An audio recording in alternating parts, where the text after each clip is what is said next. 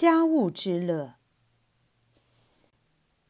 比起那些一定要四处寻欢作乐、出入社交场合与剧院的人来说，我的生活模式至少有这个优势：我生活的本身就是一种乐趣，新鲜事层出不穷。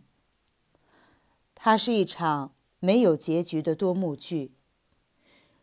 如果我们确实能一直按照所学的最佳方式来安排生活，那我们就永远不会为倦怠所困扰。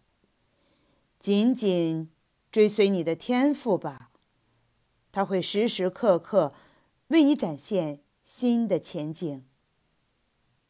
家务是一项。令人愉悦的消遣。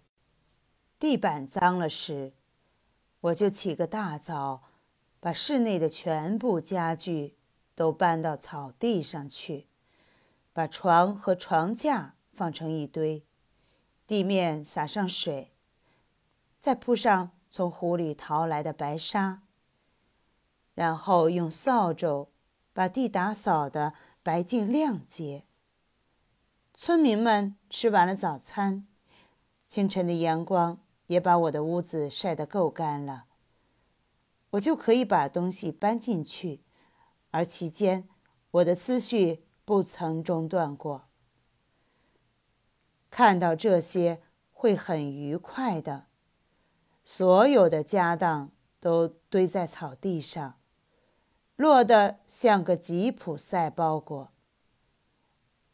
我的木腿书桌站在一片松树和胡桃树中间，上面还放着书、笔、墨水。他们看起来也高兴在户外，好像不愿被搬进去。有时我都冲动的想给他们撑一顶帐篷，自己也坐在里边，看阳光在他们上面闪耀。听风在它们上面自由吹过，值得了。最为熟识的东西放在户外，比在室内有情趣的多。一只小鸟落在旁边的树枝上，桌子下长着长生草，黑莓藤盘绕着桌腿，松子、栗果、草莓叶洒落一地。似乎这些形状就是这样转化成我们家具的，转化成桌椅床架，因为它们本来就伫立于这林木间。